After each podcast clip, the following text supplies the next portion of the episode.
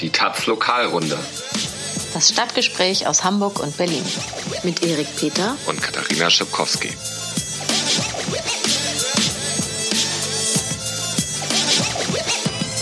Hallo, moin. Ihr hört eine neue Folge der Lokalrunde. Wir melden uns heute aus Hamburg und wollen über den Herbst der Besetzungen in Berlin reden.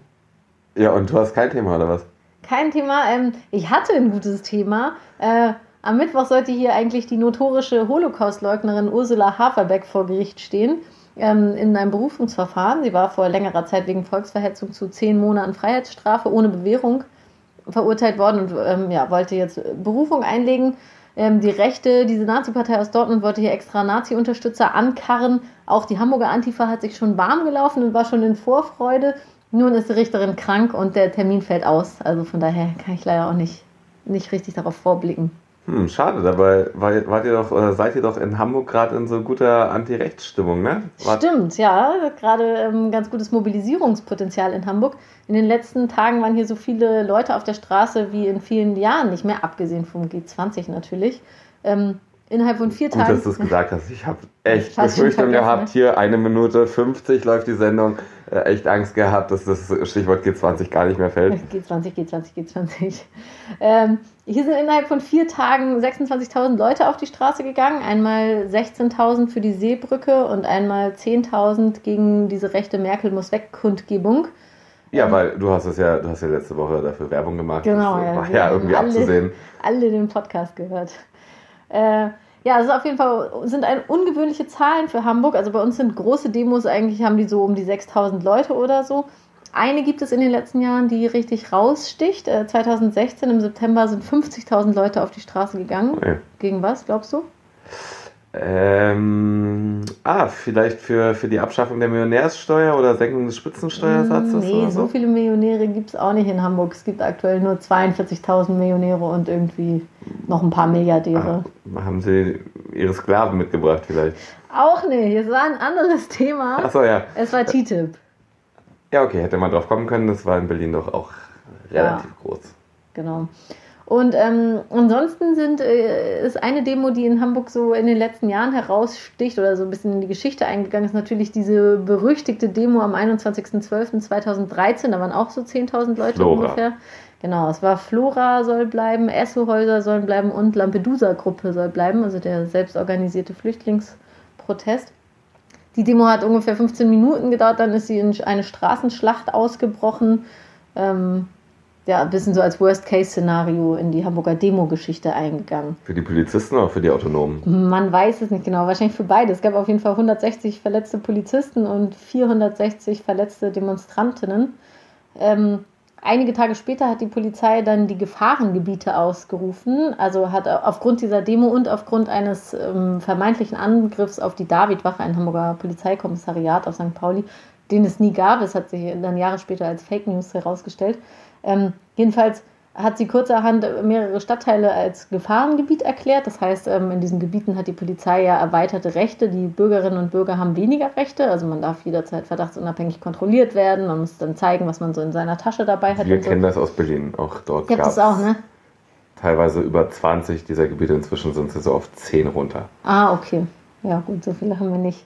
Äh, naja, das wurde ja auch dann wieder ähm, aufgehoben. Es wurde ein Jahr später als rechtswidrig erklärt und dann ähm, infolgedessen umbenannt. Heißt jetzt nur noch gefährliche Orte, Gefahrengebiete gibt es nicht mehr, weil sind ja rechtswidrig. Ich muss jetzt nichts mit Ryder und Twix sagen, oder? Nein, das kannst du dir sparen, das ja. ist ein bisschen zu flach. Äh, jedenfalls senden wir den Podcast auch gerade live aus einem Gefahrengebiet, St. Pauli Süd. Tudum. Tudum. So, genug Geschichte, ne? Ich hoffe, die Leute haben noch nicht abgeschaltet. Im Gegensatz zu mir. Schon eingeschlafen. Boah. Äh, zurück zum Aktuellen, bevor Erik hier richtig schlapp macht. Ähm, vergangenen Sonntag ähm, waren also 16.000 Leute auf der Straße und jetzt am Mittwoch. Seebrücke. Genau. Und jetzt am Mittwoch Zehntausende gegen Nazis, 10.000 Leute gegen die Merkel muss weg Kundgebung. Warum? Das, ja, warum? Warum ne? gerade Also jetzt, ich meine, ne? das ist ja, wenn in Berlin das jeden Montag so ähnliche Leute auf die Straße gehen, 50 Leute oder so, dann ist der Gegenprotest in etwa genauso groß. Also das sind auch so 50 Leute. Vielleicht. Aber jetzt war halt Chemnitz. Ich glaube, dass das einfach nochmal vielen Leuten gezeigt hat, dass diese gesellschaftliche Entwicklung, die da gerade passiert, ähm, wirklich gefährlich ist und, man sich ihr dringend in den Weg stellen muss. Und ich glaube, das hat einfach sehr viele Leute auf die Straße gebracht. Und auch die Seenotrettung ist ja ein Thema, das bis weit in bürgerliche Kreise mobilisiert. Also denn wenn Menschen kriminalisiert werden, die andere auf dem Mittelmeer vom Ertrinken retten, dann ist das, glaube ich, sehr gut vermittelbar, dass das einfach das Ende der Zivilisation bedeutet. Mhm. Aber gab es denn jetzt auch vor dem Mittwoch eine besondere Mobilisierung? Also ist da besonders viel passiert oder war es auch überraschend, dass da solche Massen auf die Straße gegangen sind? Das war auf jeden Fall überraschend. Also das Hamburger Bündnis gegen Rechts, das gibt es schon lange, das ist sehr etabliert, aber das zieht jetzt normalerweise auch nicht unbedingt die dicken Massen auf die Straße. Und die Stimmen für Vielfalt hatten noch äh, aufgerufen. Das war, glaube ich, eine Einzelperson. Also die sind jetzt auch nicht so, die die, die Massen auf die Straße mobilisieren. Die Stimme für Vielfalt. Ja, ja. Stimmen, glaube ich. Ich denke, eine Einzelperson kann nur eine Ach so, Stimme ja, Stimmt. Ja. ja, es waren dann zum Glück ja doch sehr viele Stimmen. Ähm, die Stimmung war super gut da unter den Nazi-Gegnerinnen und Nazi-Gegnern. Bei den Nazis, naja, eher geht so, kann man sich ja denken, es waren nur 178 Nazis da, die hatten mit 500 gerechnet. Trauriges Highlight der Nazis war, als einer von ihnen aus der Kundgebung ausbrach und auf die Straße in Richtung der Linken rannte, sich die Hose runterzog und seinen Pimmel entblößte. Oh Gott, hast du den gesehen? Nee, er war sehr klein. Konnte ihn nicht sehen. äh, ja, was man vielleicht noch dazu sagen muss, ähm, der Verfassungsschutz hatte ja vorher gewarnt, dahin zu gehen, sozusagen, hatte gesagt, das sind alles Rechtsextremisten und hatte auch nochmal gesagt, dass die AfD wirklich enge Verbindungen zu diesen rechtsextremen Demo-Organisatoren da hat. Warte ganz kurz, ich möchte eine journalistische Bewertung, sachliche Bewertung ganz kurz zwischenschieben. Verfassungsschutz abschaffen. Ja, ist keine seriöse Quelle. Auf gar keinen Fall. Ist die unseriöseste aller Behörden. Was du jetzt damit erzählen willst. Ich wollte nur sagen, ähm, dass äh, dass die AfD also deshalb äh, theoretisch sehr bemüht hätte sein müssen, äh, zu beweisen, dass sie nicht mit diesen Rechtsextremen da gemeinsame Sache machen. Gerade jetzt, wo bundesweit diskutiert wird, ob der Verfassungsschutz die AfD beobachten soll oder nicht, ist es natürlich der falsche Zeitpunkt, sich genau sowas zu leisten. So wie in Chemnitz, da haben sie ja auch gezeigt, dass sie eine bürgerliche Partei sind, die mit äh, Rechtsextremen und Hooligans und äh, dem neonazistischen Spektrum nichts zu tun hat. Ja, genau. In Hamburg war es nicht viel anders. Der erste Redner kam gleich von der AfD. Ähm, das war Dennis Augustin, der Landesvorsitzende aus MacPom. Und sein Co-Landesvorsitzender war auch da, hat fleißig Interviews gegeben. Dann war noch ähm, Siegfried. Also die Anmelder waren aber eher so aus dem neonazistischen rechtsextremen Spektrum. Ja, genau, und die, die Organisatoren, also ja. ja, so die, die Leute, die das alles geplant haben und so. Ansonsten ist noch ähm, die Pegida-Spitze dort prominent vertreten gewesen, in Person von Siegfried Sigi Debritz aus Sigi. Dresden. Genau, kennt man, war ja auch da in der ersten Reihe in Chemnitz und dann noch zwei diese Bewegung, Bewegwas Heinis aus Mainz, die da wohl auch schon seit Jahren rechte Demos anmelden. Äh, Nein, ja, weiß ich nicht, gut. das ist so weit weg. Okay. Äh, ja, und irgendwie so eine Moderatorin, die da gefaselt hat, dass in Chemnitz ähm, Bilder von Hitlergruß in die Videoaufnahmen rein montiert worden sind, wo sie ja dann wiederum auf einer Linie mit Maßen wäre und ziemlich eng beim Verfassungsschutz ist. Naja, jedenfalls kann man da sehen, dass sich da also fortsetzt, was sich in Chemnitz schon gezeigt hat, dass die AfD deutlich den Schulterschluss mit der Extremrechten sucht oder vorgibt, dass sie ihn nicht sucht, aber dann letztendlich doch voll dicke sind. Das einzig Gute an der ganzen Sache, es wird nur einmal im Monat stattfinden. Die Merkel muss weg. Leute sind jetzt immer nur erst, jeden ersten Mittwoch im Monat da. Also von daher. Ja, eine Blamage einmal im Monat reicht ja auch reicht, aus. Man muss das ja nicht wöchentlich irgendwie allen zeigen, dass man überhaupt nichts hier zu sagen hat und irgendwie nur ein Zehntel oder ein Hundertstel der Gegenseite da auf die Straße mobilisieren kann. Das ist wahr. Ja, dann nach Berlin, ja, das war's. Gott sei Dank, ich bin ja Puh. gerade so noch wach. Ähm, in Berlin ist äh, natürlich richtig viel passiert. Der Herbst der Besetzungen ist ausgerufen worden und er hat begonnen. Also Ende August. Äh, ist schon Herbst bei euch, ja, in Berlin? Ja, wir werden auch nächste Woche wieder 10 Grad mehr haben als ihr. Wir gehen hier einfach gleich zum Winter über. Ich habe schon meine Wärmedecke aus dem Schrank gekramt. Ja, macht mal. Jedenfalls der heiße Herbst der Besetzungen angekündigt war er und jetzt ist er losgegangen. Am vergangenen Freitag ist der Google Campus in Kreuzberg besetzt worden. Gleich am Samstag darauf ein Wohnhaus in Kreuzberg und äh, es soll auch weitergehen. Krass. Google Campus, wir hatten ja berichtet, wurde jetzt, äh, als hätten wir es kommen sehen, als hätten, wir es, als hätten wir es kommen sehen. Zwei Wochen haben wir eigentlich in Folge darüber geredet. Letzte Woche ja noch auf äh, unseren äh, netten äh, Hörerbrief äh, geantwortet. Genau, Freitag, äh, irgendwann so Mittag, früher Nachmittag, sind äh, quasi aus dem Nichts aufgetaucht 70, 80 Leute und stürmten in den Eingang dieses Google Campuses. Da, das sind noch, da wurde noch gebaut, da sind noch Bauarbeiten, sozusagen das Tor aufgedrückt und äh, rein in dieses Haus. Also so knapp 30 Leute sind tatsächlich reingegangen und der Rest ist draußen geblieben und hat dann vor dem Tor eine Blockade gemacht. Das mhm. war im Moment des Reingehens alles so ein bisschen unübersichtlich. Äh, da gab es einen Security-Typ, der nicht gleich verstanden hat, dass er jetzt alleine gegen 70 Leute das irgendwie nicht aufnehmen muss, sondern der dann tatsächlich auch noch sein äh, Pfefferspray ähm, Feuerlöscher, also wirklich so ein großes Ding, geholt hat, um sich da irgendwie zu wehren. Der Arme, das war bestimmt der Moment, in den, auf den er in seiner ganzen Karriere gewartet hat. Immer steht er da untätig rum und dann nie kommt jemand und dann kommen einmal 70 Leute und er hat endlich was zu tun und dann wollten die Linken ihn da schön in linker Manier totlabern und ihn überzeugen, dass er einfach nichts macht. Zum Glück hat er sich gewehrt, wenigstens. Ja, es ist vielleicht auch so ein bisschen falsch verstandener Arbeiterstolz für so einen mies bezahlten Job, dann äh, sowas in Kauf zu nehmen. Das stimmt. Genau, das war dann eigentlich ganz äh, lustig anzusehen. Das Haus war besetzt, davor war eine Blockade, die ersten Polizisten waren schon da und dann sind die seelenruhig, die Besetzer, aus dem Haus rausgekommen mit äh, zwei Leitern und äh, haben dann an der Fassade ein großes Fuck off Google transparent angebracht. Die Blockade stand dann alles in allem, oder Blockade und Besetzung, so gute zwei Stunden. Ähm, und dann haben Polizisten so einen Überraschungsmoment. Da gab es so eine Kette um den, um den Zaun drum und die fiel irgendwie runter und dann sprang ein Polizist, der ein bisschen erhöht stand. Aus dem Busch. Ja, genau so war es. Er sprang aus dem Busch. Das war das äh, Startsignal zugleich für die anderen Polizisten, die daneben standen, auch äh, in die Blockade reinzugehen. Und genau diesen Moment haben dann die Besetzer genutzt, um alle aus dem Haus rauszustürmen. Also durch die Polizisten, durch die Blockade durch, hinein in die Kundgebung und Journalisten, die vor dem Haus standen. Um unerkannt, also unkontrolliert davon zu kommen. Ganz genau. Ein paar wenige haben es nicht geschafft, die sind irgendwie von den Polizisten gepackt und zu Boden getackelt worden.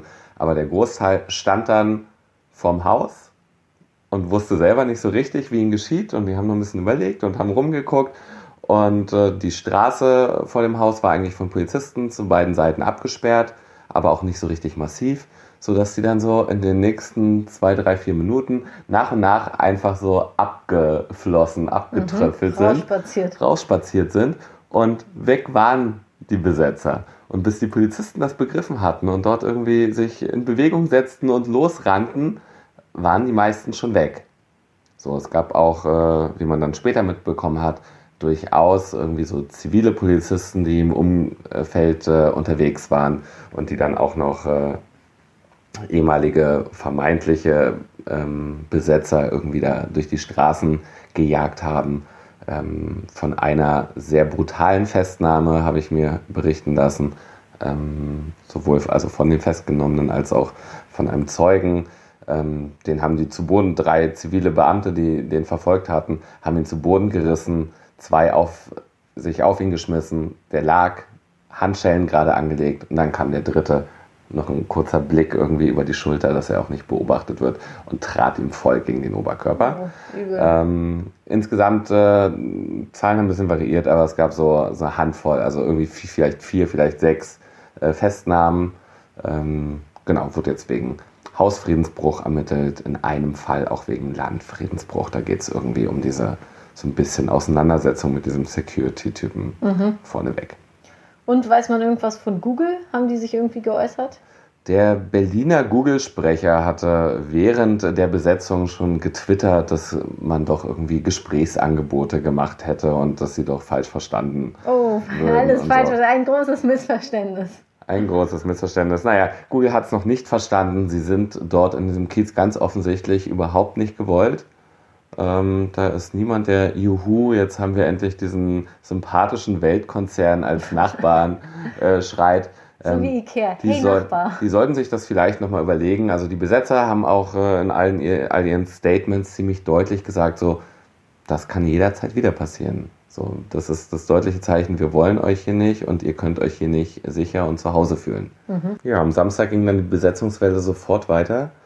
Da wurden mehrere Wohnungen besetzt in einem Haus in der Großbärenstraße in Kreuzberg. War von einer Gruppe, die sich selbst als Hausprojektgruppe bezeichnet und überwiegend aus älteren Leuten besteht. Also nicht die jungen, gefährlichen, autonomen äh, Linksradikalen, sondern gestandene Leute aus dem Kiez, die sagen, sie wollen auch im Alter solidarisch zusammenwohnen und in ihrem Kiez bleiben. Sehr schlau. Und die haben diese Wohnungen in dem Haus, die schon seit langem leer stehen. Also da gibt es so zwei bewohnte Wohnungen, aber mehrere äh, ungenutzte, besetzt am Samstagnachmittag. Äh, und sind erstmal damit erfolgreich gewesen. Also das, Ergeb das, Ergebnis des Tages war, sie haben eine Nutzungs-, einen Nutzungsvertrag erhalten bis äh, Ende dieser Woche, also bis nächsten Freitag, am 14. September läuft er aus und in dieser Zeit soll mit dem Eigentümer verhandelt werden, was passiert, ob die dort bleiben können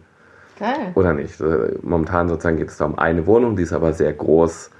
Ähm, das wird interessant äh, werden diese Woche, wie diese Verhandlungen laufen. So, der Eigentümer dieses Hauses ist die Aachener Siedlungs- und Wohnungsgesellschaft. Das ist ein kirchlicher Träger. Also das sind die erzkatholischen Erzbistümer aus Köln und Aachen und so. Ah, so eine Art Kirchenasyl jetzt für die älteren Herrschaften und Damen. ja, könnte, könnte man auch sagen. Ähm, genau, die wurden heute, nachdem diese Besetzung dann öffentlich wurde, äh, hat die Polizei und äh, später auch irgendwie Politiker, die vor Ort waren, haben versucht, die zu erreichen. Die Polizei natürlich, um sich äh, das äh, Go für die Räumung abzuholen. Das war lange Zeit nicht möglich. Irgendwann war dann äh, der Eigentümer am Apparat und reagierte wohl mit dem sofortigen Wunsch, dass geräumt werden soll. Und dann gab es aber die Intervention irgendwie von äh, Politikern. Da war unter anderem Katrin Schmidberger beteiligt, die ist von den Grünen äh, wohnungspolitische Sprecherin dort. Und die hat ihn dann überzeugt, äh, darauf zu verzichten, nicht heute von der Polizei räumen zu lassen, sondern eben nochmal in Ruhe miteinander ins Gespräch zu kommen. Wow. Ja, wow, vor allem auch deshalb, weil das so ein bisschen die Abkehr ist von der Berliner Linie. Also der Maßgabe für die Berliner Polizei, jede Besetzung innerhalb von 24 Stunden auch zu räumen und zu beenden. Und die ist äh, an diesem Samstag nicht zur Anwendung gekommen. Und das lässt ja vielleicht auch darauf hoffen, dass sich da auch nochmal was verändert. Also die ist umstritten, mhm. seitdem es im Mai hier wieder mit Besetzungen richtig losging. Damit, damals hat das davor gegründete Bündnis Besetzen oder Hashtag Besetzen ähm, ein Haus in Neukölln besetzt. Es gab mehrere Scheinbesetzungen noch dazu und einen Laden in Kreuzberg. So, und äh, das ist am Ende geräumt worden und es hat für richtig Trouble in der Koalition gesorgt. So, die Linke ähm, findet das gar nicht gut. Die sind hier angetreten irgendwie zur letzten Wahl und haben da auch sehr erfolgreich mit abgeschnitten mit dem Slogan, wem gehört die Stadt? Und äh, die wollen überhaupt nicht hier als Räumungspartei wahrgenommen werden. Die Grünen sind da so ein bisschen ähnlich drauf. Naja, da gibt es aber dann die SPD und den Innensenator, der irgendwie bisher immer recht straight gesagt hat, so, pff, ja klar, wenn, wenn hier besetzt ist, Straftat, so muss geräumt werden. Mhm. Ähm, ich war noch Ende August, gab es äh, gab's noch eine, gab's eine Veranstaltung, da waren äh, Besetzer oder Leute aus dem Bündnis besetzen, äh, zusammen auf einem Podium mit der linken Landesvorsitzenden Katina Schubert. Und da haben sie darüber geredet, wie denn diese Berliner Linie vielleicht zu überwinden wäre. Und ein Beispiel, ähm, was sozusagen positiv mehr oder weniger von allen Seiten dort gesehen wurde, äh, war die Linie für die Polizei in Zürich. Die räumt nämlich nur dann, wenn ein Hauseigentümer nachweisen kann, dass äh, Leerstand unmittelbar nach einer Räumung dann auch wieder zu Wohnraum wird. Mhm. Ähm, und das ist aber meistens nicht der Fall. Das heißt, die meisten Besetzungen in Zürich führen dazu, dass die Besetzer dort bleiben können. Und äh, jedenfalls die Linken und die Grünen treten genau dafür ein, dass sich äh, die Koalition in Berlin darauf verständigt, das insoweit zu übernehmen. Also dann, dass ein Eigentümer nachweisen muss, dass er da Wohnraum auch mhm. wirklich bald wieder schafft und sonst gibt es keinen Grund, dort Leute rauszuräumen. Ja, so ein bisschen äh, könnte das jetzt der Anlass sein oder so ein erster Schritt in die Richtung, dass diese repressive Berliner Linie fällt und sich so ein bisschen äh, dann doch in eine, vielleicht in so eine liberalere Züricher Linie, Linie wandelt. Das wäre ja wünschenswert. Wäre ganz interessant und ähm, es gibt ja vielleicht noch so ein paar Möglichkeiten. Der Herbst der Besetzungen hat ja erst angefangen.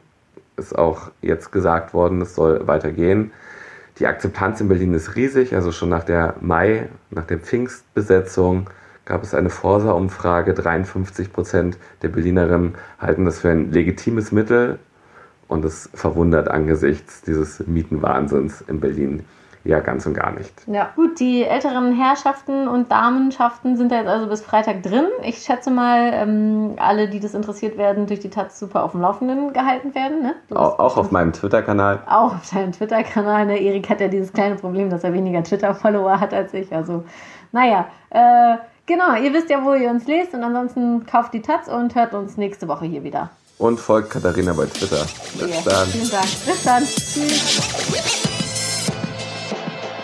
Für mehr Links im Netz unterstützen Sie mit Taz Zahlig diesen Podcast und den Journalismus der Taz im Netz. Taz Zahlig. Für ein offenes Internet und freien Zugang zu unabhängigem Journalismus. taz.de slash zahlig.